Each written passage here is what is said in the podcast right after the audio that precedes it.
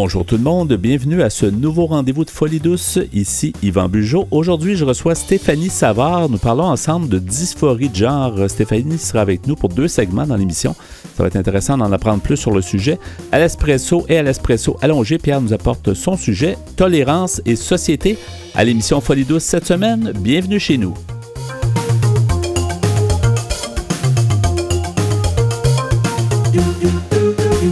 Vous écoutez Folie douce Témoignages, entrevues d'experts, chroniques, toutes les facettes de la santé mentale en une seule émission.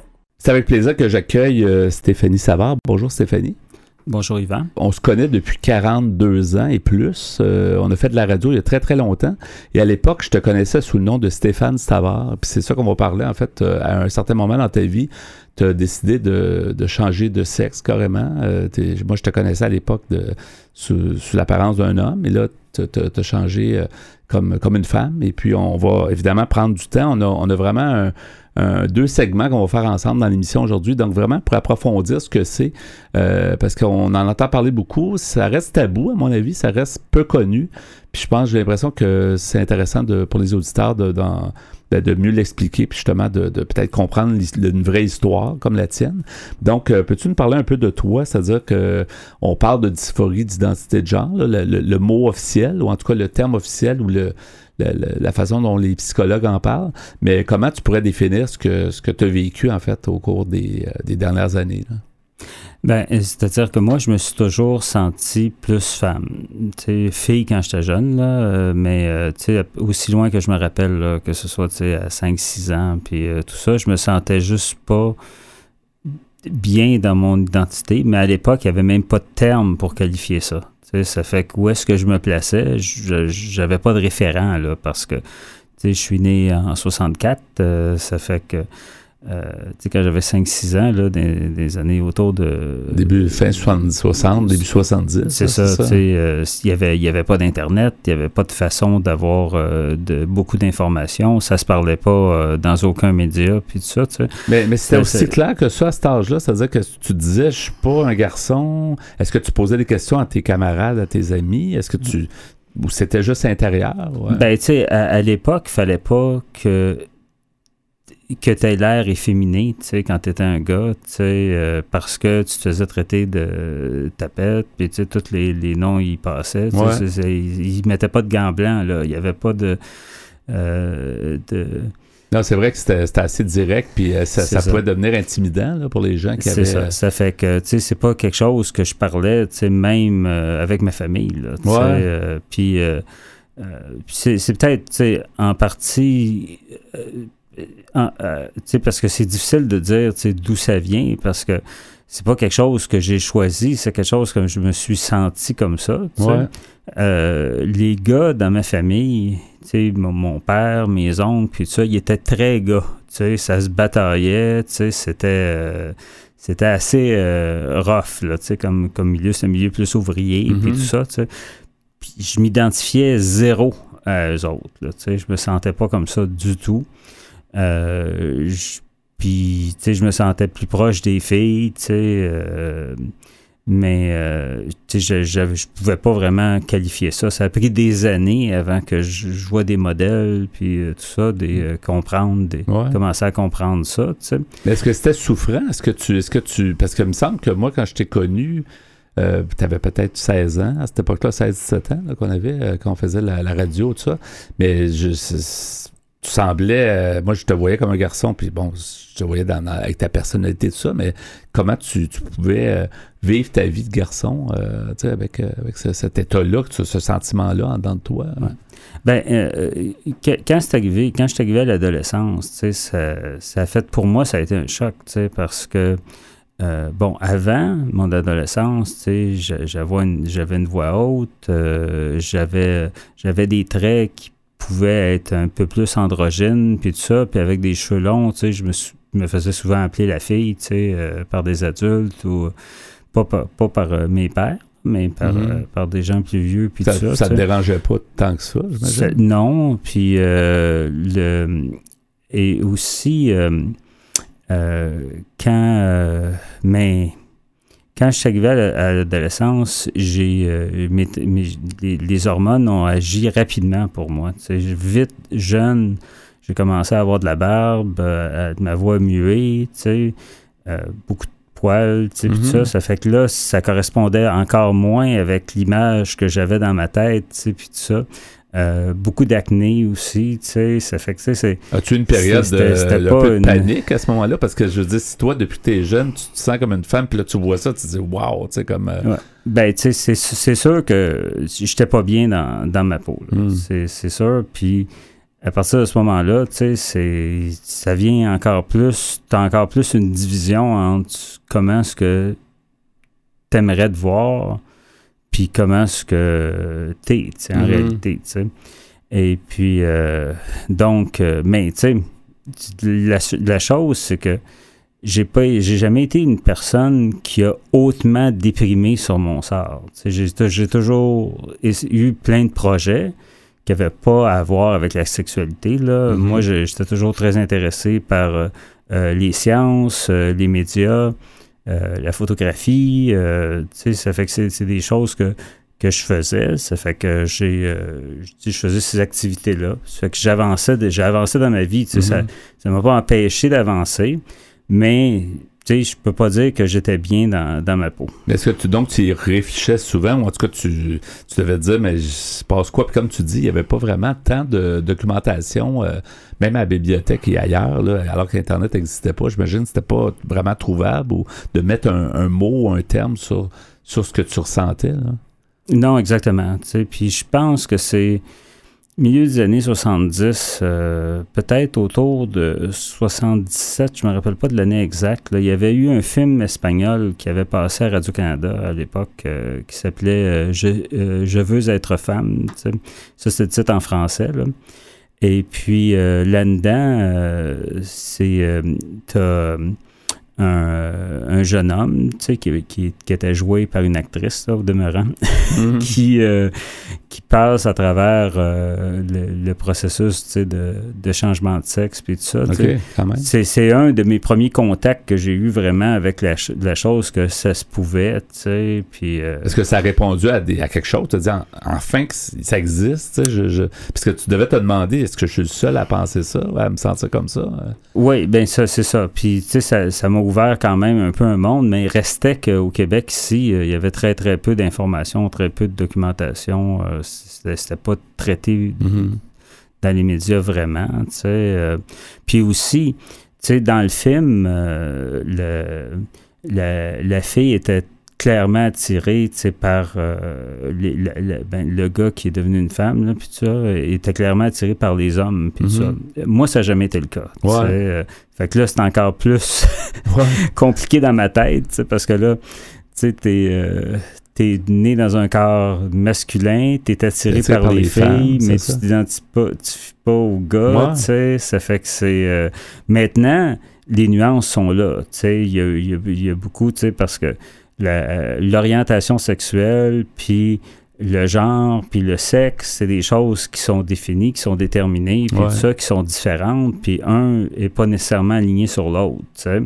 Mais euh, je veux dire, à l'époque, euh, je pédalais pour essayer de comprendre comment je me sentais, puis tout ça. C'est sûr que je pense qu'il n'y a personne qui choisit de se sentir comme ça. Tu, tu, tu te sens comme ça, c'est tout. Là, je, Puis comment tu l'expliques? Penses-tu que c'est un côté génétique?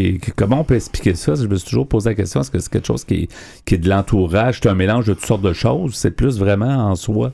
Il y a quelque chose qui fait que on, je sais pas, on est, on est comme pas né dans le, dans le bon sexe?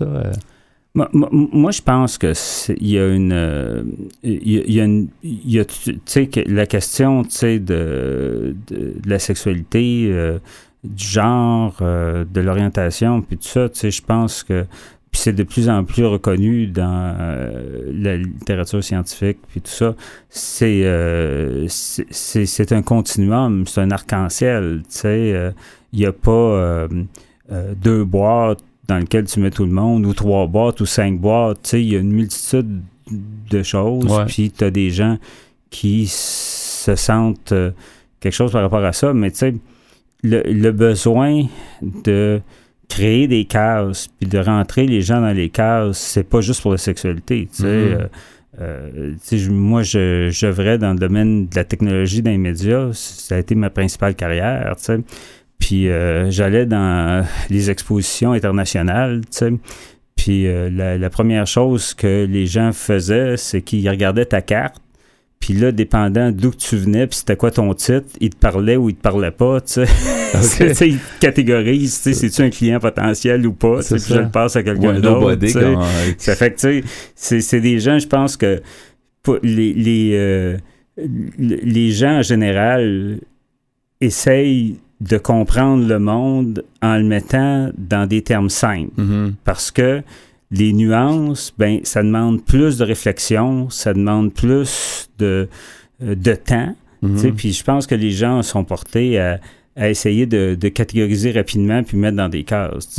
Puis, je pense que c'est pas une bonne chose. C'est c'est peut-être la chose simple à faire, mais je pense pas que c'est la bonne chose à faire. C'est peut-être pour ça aussi que, tu sais, en en qu'on entend en fait, tu sais, c'est pas aussi simple de dire euh, donnons une définition de la dysphorie d'identité de genre parce que, tu sais, il y a autant de personnes probablement que de, que de situations, puis tu sais, ta, ta, situation c'est une chose, puis, mais euh, en fait, ma question, on, on, va, on va poursuivre évidemment un peu plus tard dans un autre, un autre segment, mais ma question, est-ce que tu t'aurais vu vivre ta vie sans faire toutes les transformations qu'on va parler tantôt. Euh, est-ce que, est-ce que, parce que tu sens, tu sens pas tu sembles pas avoir souffert tant que ça. C'est-à-dire que ça, ça restait une interrogation. Mais tu sais, comme tu dis, tu as fait une carrière. À ce que je sache, tu n'as pas eu de, de, gros, de gros problèmes, genre de, d'addiction ou quoi que ce soit. Donc, euh, est-ce que tu te serais vu euh, continuer ta vie en tant qu'homme, en fait? Ben, en fait, je pensais que j'allais être condamné à le faire. Honnêtement, parce que euh, tu sais, moi, c'est dans les euh, la fin des années 80, tu sais, euh, lors d'un voyage à San Francisco, que je suis allé d'un moment donné, il y avait une librairie gay sur la, rue Castro, là, sur, dans le quartier gay de San Francisco, puis ça. Puis à l'intérieur de cette librairie-là, il y avait une section sur la transsexualité. C'est là que j'ai acheté mes premiers livres, puis j'ai commencé à lire sur les théories de genre, puis tout ça. À Montréal, ici, il y avait encore peu de ressources puis euh, c'est en 91 que j'ai fini par faire mes premiers contacts parce qu'à l'époque, il y avait un programme sur euh, l'identité de genre, sur la transsexualité qui était à l'hôpital général de Montréal. Et euh, j'ai réussi à avoir une rencontre là qui a été extrêmement négative. J'ai sorti de là tout à fait déprimé parce que, en gros, leur approche, c'était plus de dissuader que de t'aider. Tu sais, comme, en gros, là, si j'avais pas eu de, des, des, tentatives de suicide, puis j'avais pas essayé de me couper le pénis, mm-hmm. j'étais pas sérieuse dans ma démarche. Ou d'avoir des gros problèmes d'addiction, genre, puis que, tu sais, je sais pas, tu te, tu te piques à l'héroïne ou je sais pas quoi, là, c'est ça. C'est, dans le fond, il y avait besoin des cas désespérés qui sont presque sur le bord du suicide pour les aider. Puis même à ça, il essayait de, de, de te soigner, entre guillemets en te faisant pas changer de genre. C'est plus des programmes pour pas te faire changer que pour t'aider, de t'appuyer. Fait que j'ai sorti de là déprimé, j'ai dit je vais être poigné dans, dans ma situation le reste de ma vie. Puis je vais, je vais l'assumer. Mais euh, Stéphanie, reste avec nous. On va, on va évidemment y revenir un peu plus tard dans l'émission. C'est super intéressant. on va spécialement parler de tout le processus. Puis euh, au moment où tu as décidé d'entamer tout ça, puis ton, ton entourage et tout, ça va être super intéressant. Reste avec nous. Vous avez des choses à dire? Joignez-vous à notre groupe Folie Douce sur Facebook. Parlons santé mentale. Et bonjour Pierre Laporte. Salut Yvan. Alors aujourd'hui, ton sujet à l'espresso, tolérance et société. Oui, la tolérance dans la société. Et euh, je me suis euh, inspiré de deux articles. En fait, ben, en fait je, vais vous, je, vais vous lire deux articles que j'ai trouvés comme euh, à mon habitude sur l'Internet. Le premier article s'appelle La tendresse rendrait la société plus heureuse et tolérante selon les Européens. Ouais. Et c'est un article que j'ai trouvé sur le site ladépêche.fr, donc un site français. Il manque de tendresse en général. J'ai l'impression que les gens sont plus à pic. Hein, euh, en général, on dirait que je sais pas si c'est la pandémie ou quoi, mais on a l'impression que les gens sont moins euh, tendres ou sont moins avenants qu'on aurait pu l'être euh, avant. Oui, mais d'après cet article et d'autres aussi, l'autre que je vais lire, oui, la, la, pandémie a joué un rôle, mais aussi probablement les réseaux sociaux où n'importe qui peut écrire n'importe quoi, puis des fois, ça peut être des propos qui sont assez blessants. Ouais, ouais. Alors, je, commence la lecture du premier article euh, où on nous dit Le monde serait-il meilleur si nous étions un peu plus tendres? Une utopie, pas pour les Européens qui font euh, rimer tendresse avec société plus heureuse et tolérante, mais également avec bien-être mental. Une nouvelle plus que positive. Quand on leur demande quels seraient les effets positifs d'une plus grande tendresse dans le monde, plus de 6 Européens sur 10 répondent une société heureuse et 56% nous disent une société plus tolérante, d'après une étude. Mais ce n'est pas tout. Les habitants de 10 pays d'Europe, dont la France, la Russie, la Roumanie, l'Espagne et l'Allemagne, voient également en la tendresse une façon d'améliorer leur bien-être mental soit 52% et un moyen d'atténuer la peur dans le monde, soit 39% et de réduire même la criminalité. Ils sont en revanche peu nombreux à penser que cette forme d'affection peut avoir un impact positif sur le changement climatique. Je ne sais vraiment pas qu'est-ce que la tendresse va avoir là-dedans, mais c'est... Euh, on ne sait jamais. c'est moins de 16 ouais, Peut-être les gens seraient plus tendres, seraient juste feraient plus attention à ce qu'ils font. Je ne sais pas, peut-être ça, a, ça a un effet. Peut-être, peut-être.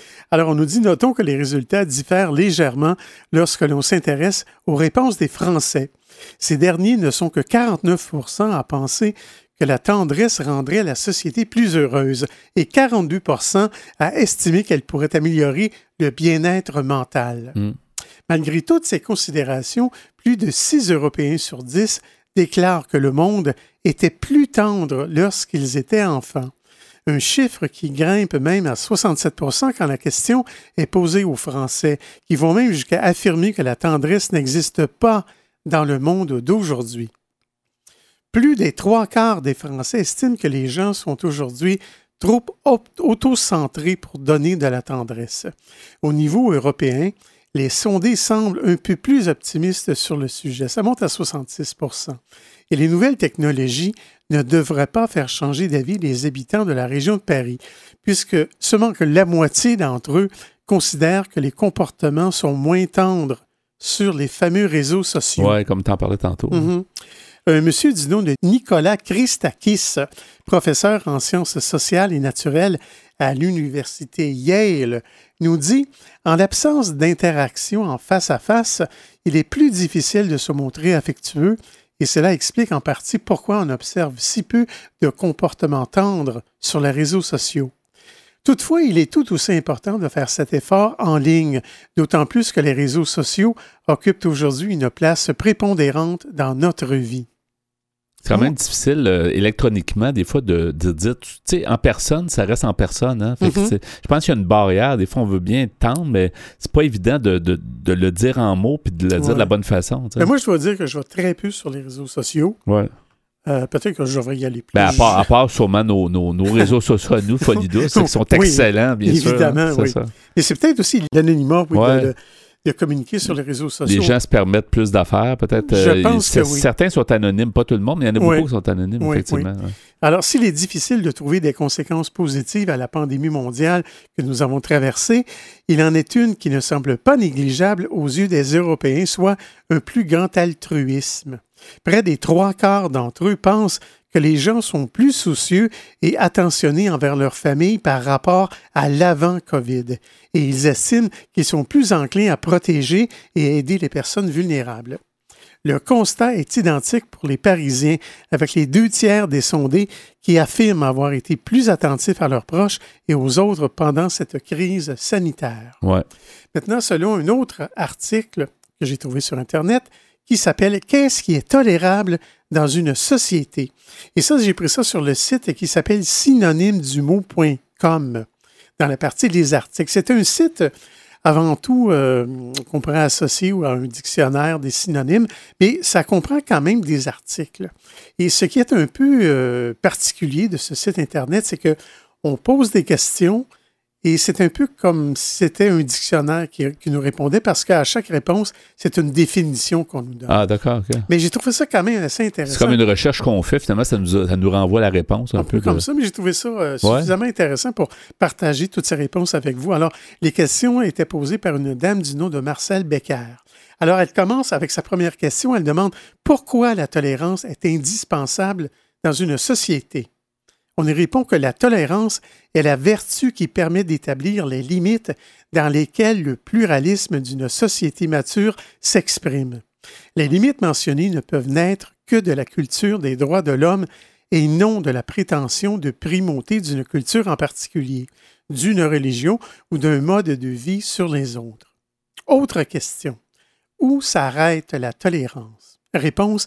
La tolérance s'arrête aux limites de l'acceptable. Alors, euh, je vais m'arrêter ici et on continue. On va être tolérant avec toi. On va, on va t'attendre plus tard à l'émission. On poursuit sur ce sujet-là. Tolérance et société à Folie Douce.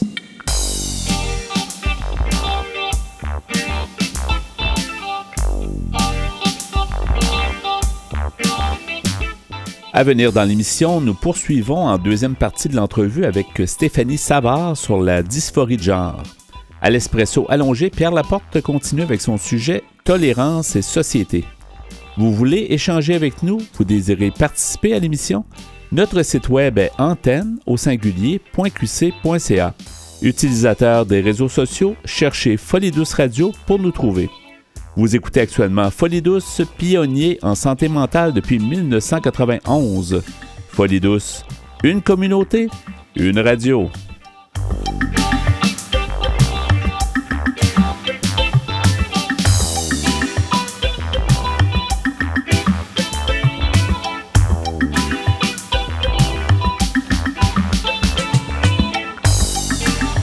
Vous êtes branchés sur Folie Douce. Soyez au courant des multiples thèmes de la santé émotionnelle. De retour au micro avec notre invitée Stéphanie Savard. Bonjour encore une fois Stéphanie, merci d'être restée avec nous à l'émission. Rebonjour Yvan. Ben oui, on a débuté dans le premier segment. En fait, on parlait de, du- de, de la, ben, un peu de comment s'est présenté tout ça, de la transformation. Tu étais, tu es né euh, en tant que garçon euh, du sexe masculin. Euh, récemment, tu as fait, ben, relativement récemment dans ta vie, tu as fait une transformation, tu es devenu euh, Stéphanie, tu t'appelais Stéphane à l'époque. Euh, on a parlé de plein de choses, puis on a compris, je pense, le processus, puis le fait que tu te sentais comme ça depuis longtemps. Mais quand est-ce que tu as commencé vraiment le- la transformation, euh, autant physique que psychologique, en fait, pour devenir une femme? Oui, ben en fait, euh, en- on- nous, on était avec ma conjointe, Christine. Ouais. Euh, on, a, euh, on a déménagé, on était quelques années à l'extérieur du Québec, euh, dont cinq ans à San Francisco.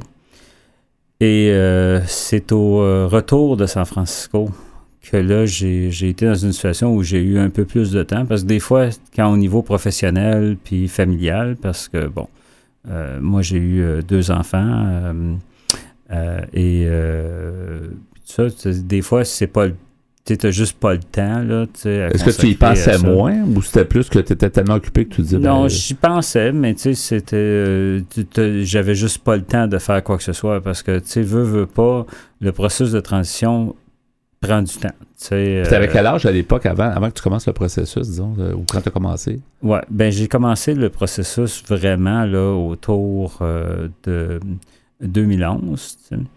T'avais quelque chose comme euh, un 40 quelques, là, dans la quarantaine? Ouais, Quelque chose comme ça, 47 à peu 47, près. quelque chose comme ça. Assez, Ouais. Quand même assez avancé en âge euh, pour, pour, pour faire le. Ben, comme tu y pensais longtemps d'avance, mais sauf que là, peut-être le transfert a fait que ça a comme cliqué. Là, ou Ouais. Ben, c'est ça, tu sais, c'est- c'était, euh, les opportunités s'étaient pas présentées, les ressources n'étaient pas là, puis Ouais. tout ça, pour moi, je voyais ça comme une impossibilité, tu sais, parce que, veux, veux pas, tu sais, j'ai jamais été non plus dans la situation de dire, ben, euh, sais, je vais euh, négliger ma famille, euh, je je vais pas travailler, je vais pas payer le loyer, Ouais. ou je vais pas amener pour euh, manger, puis tout ça, tu sais, Mhm. pour me concentrer sur ma personne. Ouais. Ça fait que, tu sais, tu t'oublies un peu toi-même, tu sais, pour ta famille. Puis probablement que tu te disais, ben, si je me suis rendu jusqu'à 40 quelques années comme ça, j'imagine que je suis capable de vivre le reste de mes jours comme ça. Mais Ben, c'est- je, je pensais que l'opportunité se présenterait pas, tu sais, Ouais. puis tout ça. tu sais. Mais quand on est revenu au Québec euh, en 2009, ouais. Euh, là, après ça, j'ai commencé à, fouiller un peu plus parce que là, il y avait l'Internet, il y avait les ressources, puis tout ça. Puis là, je me suis réinformé, puis j'ai fait des, des, premières approches, puis tout ça. Puis finalement, j'ai rencontré un psychologue, tu sais, euh, puis euh, qui, était, qui était spécialisé, tu sais, entre autres, dans les dysphories de genre, puis tout ça. Et puis à ce moment-là, ben, on a commencé des rencontres. Euh, après ça, j'ai, euh, euh, il m'a référé à un médecin qui était spécialisé aussi là-dedans, qui connaissait les, les hormones, les traitements hormonaux, puis tout ça, tu sais. Puis, ah, en avais-tu parlé à ta, Tu t'es marié, en fait, c'est ta, femme qui est toujours avec toi, mais est-ce que tu en avais parlé à ta femme et tes enfants à cette époque-là, ou c'était plus un J'en avais pas parlé encore à mes enfants. Mm-hmm. J'en avais parlé à mon épouse, Christine, par exemple. elle, elle savait comment je me sentais depuis euh, la première année de notre mariage. pas de notre mariage, de la première année de, notre rencontre. Ça fait que c'était pas étranger pour elle là-dessus. OK. Euh, c'était pas un choc quelqu'un qui ne sait vraiment pas puis qui tombe en bas de sa chaise, c'était pas, pas le cas. Là. Non, c'est ça. Puis avant que je commence à dire que je, je m'aligne dans cette euh, ligne-là, puis avant que je commence à prendre des hormones, parce que quand tu commences à prendre des hormones, ben ça a un impact euh, sur ta sexualité, ça a un impact aussi euh, sur euh, la capacité de procréer. Mm-hmm. Ça fait que ça a des incidences. Ça fait que j'ai eu des discussions avec elle à ce moment-là. Mais on n'était plus de part et d'autre, là, on n'avait plus l'intention d'avoir d'autres enfants. Ça fait que c'était plus un enjeu à ce mm-hmm. moment-là. ça aurait pu l'être si ça avait été plus tôt dans ma vie, évidemment. Euh, mais, euh, il y a, soit disant, en passant, il y a des techniques, comme par exemple, euh, tu peux congeler du sperme, tu sais, puis ça fait que, tu sais, c'est quelqu'un qui voudrait se donner des options en commençant à prendre des hormones, parce qu'à partir du moment où tu prends des hormones, ça peut modifier les, le sperme puis tout ça, puis ce qui fait que c'est vraiment pas conseillé que tu aies des enfants après. Même si tu décides de changer d'idée puis de, de, revenir, ça peut avoir des conséquences. c'est quand même une décision. C'est important. Fait que, mais une fois euh, ça établi, tu sais, ben là, j'ai commencé à faire le processus euh, de, de, prendre euh, des, des, traitements hormonaux, puis rencontrer euh, un psychologue, après ça, aller chercher une euh, deuxième opinion. À l'époque, en tout cas, je ne sais pas si tu as encore besoin de ça aujourd'hui, mais à l'époque, il fallait que mhm. tu rencontres euh, deux psychologues. Ça n'a pas été difficile à prendre la décision, parce que tu, dans le fond, tu, sentais ça depuis, comme tu disais tantôt, tu sentais ça depuis ton jeune âge, en fait. J'imagine que c'était comme une, une libération, en tout cas, une espèce d'accomplissement. En, en, fait, honnêtement, le processus avec les psychologues a très, très bien été et mhm. a été assez rapide, parce que ils ont identifié rapidement que comment je me sentais. Puis c'est au contraire, quand tu as des. Euh, quand tu as d'autres problèmes dans ta vie, quand tu n'as pas juste ça, quand tu as d'autres problèmes dans ta vie, ben, ils tendent à vouloir passer à travers ça, régler les autres problèmes, puis tout ça, avant de passer à un changement de, de, sexe.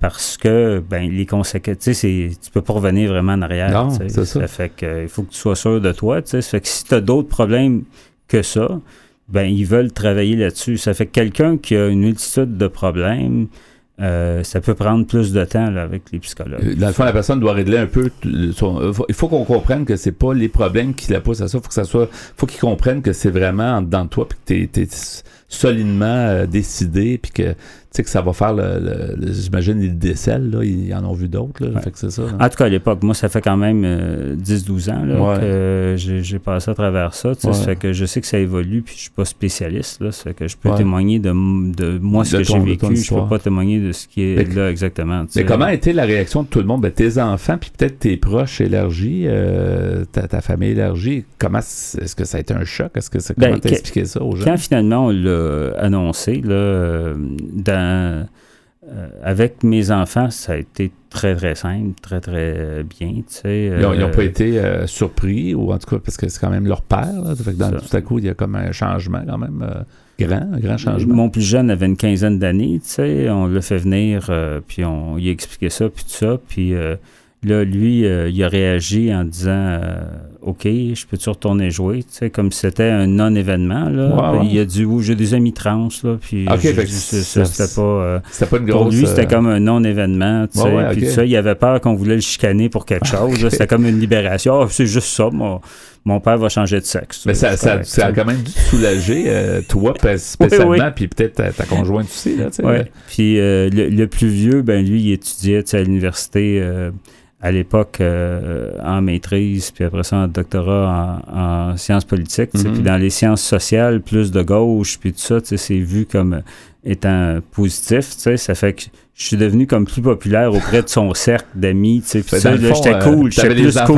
cool. tu T'avais des enfants parfaits, t'avais pas Pas- enfants trop C'est ça, exactement. ouais, ça. ça fait que ça, ça s'est très bien euh, été. Euh, J'avais peur parce que en ayant été euh, à des réunions de l'aide aux trans du Québec, Ouais. la TQ, euh, euh, il y avait énormément de gens qui avaient eu des, des, des, des expériences très, très négatives avec leur milieu, qui avaient perdu Ouais. tous leurs amis, qui avaient été reniés par la famille, tout ça. Ça fait que moi, il me semblait que mon milieu n'était pas de même, mais tu sais, quand tu n'as jamais l'expérience, tu te dis si eux autres, ça va si mal que ça, ça devrait aller mal. C'est que moi, la plupart des gens, je l'ai annoncé par euh, courriel, OK. par écrit, pour qu'il ait le temps de lire, de digérer.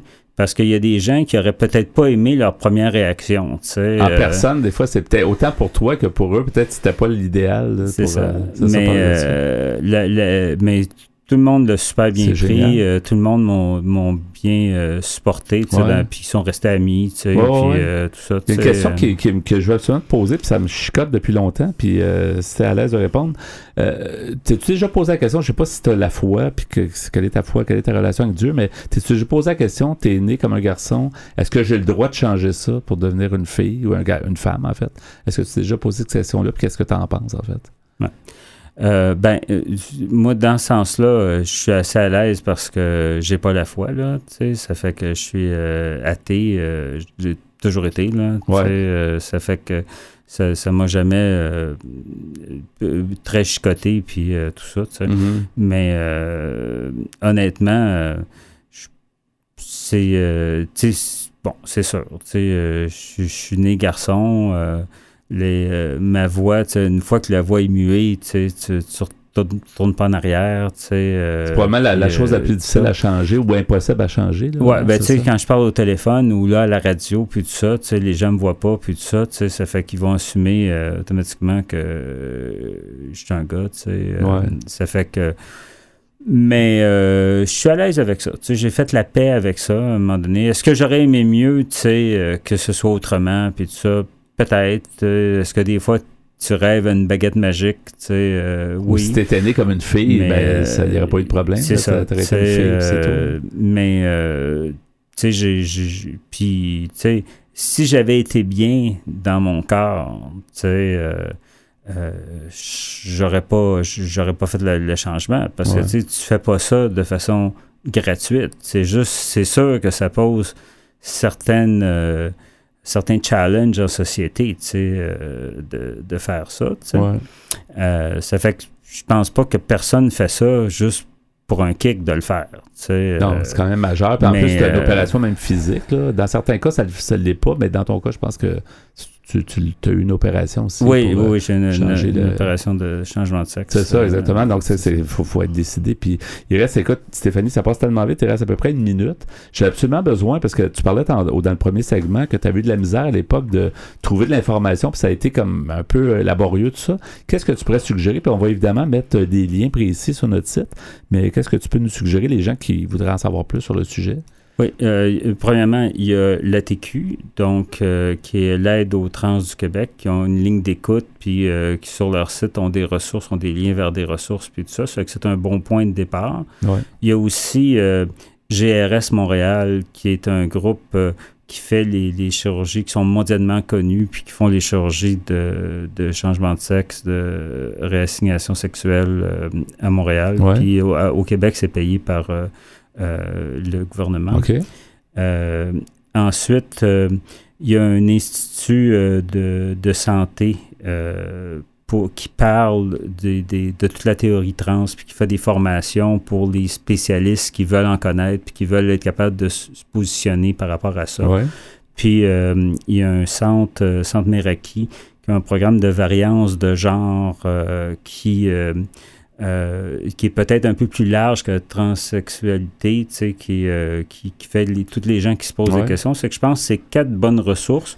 Euh, Il y en a comme euh, une des euh, de l'Institut de santé trans, euh, c'est Françoise Sucet, c'est une psychologue qui a fondé ça, puis c'est une, une des psychologues qui a fait mon, euh, mon évaluation. OK. C'est intéressant. On va mettre les liens officiellement aussi sur notre site dans la section mentionnée à Folie Douce, là, sur le site antenne.qc.ca. Merci beaucoup, Stéphanie Savard. Ça a été euh, super généreux de ta part. Merci beaucoup d'avoir accepté l'invitation. Puis j'espère que ça, ça a aidé des gens à mieux comprendre euh, la situation. Puis bonne continuation. Puis euh, bonne vie, finalement, à toi et à, à tes proches. Je l'espère aussi. Merci. Merci. À la prochaine. Vous syntonisez actuellement Folie Douce, expert généraliste en santé mentale depuis 1991. De retour au micro avec l'espresso allongé et le sujet tolérance et société que tu as commencé, Pierre, euh, plus tôt à l'émission. Oui, j'étais rendu à la lecture de mon deuxième article qui s'appelle Qu'est-ce qui est tolérable dans une société? C'est sur le site synonymeduMot.com. C'est un site assez particulier. Apparemment, on peut poser des questions, on Ouais. pose des questions et Ça on, nous répond avec des définitions. Ouais, ouais. Puis effectivement, tu parlais de cette société tolérance, mais effectivement, la société évolue. Ce qui était toléré autrefois ou ce qui n'était pas toléré autrefois, puis l'est peut-être aujourd'hui. Mhm. On suit un peu notre Ouais. thème, mais en même temps, il y a des principes de base. Tu parlais de tendresse. Mhm. C'est un principe que- qui devrait toujours exister, peu importe euh, où la société s'en va. Là. Ouais. Peut-être qu'on a différentes façons de De l'exprimer l'exprimer aussi. Alors, j'étais rendu à la deuxième question euh, posée par une dame du nom de Marcel Becker. La question était où s'arrête la tolérance? On nous répond que la tolérance s'arrête aux limites de l'acceptable lorsque, la lorsque la bienveillance vire à la complaisance, que l'assentiment devient synonyme de condescendance et l'indulgence antonyme de déférence. C'est un peu compliqué. Ouais. L'esprit de tolérance est l'art d'être heureux finalement en compagnie des autres.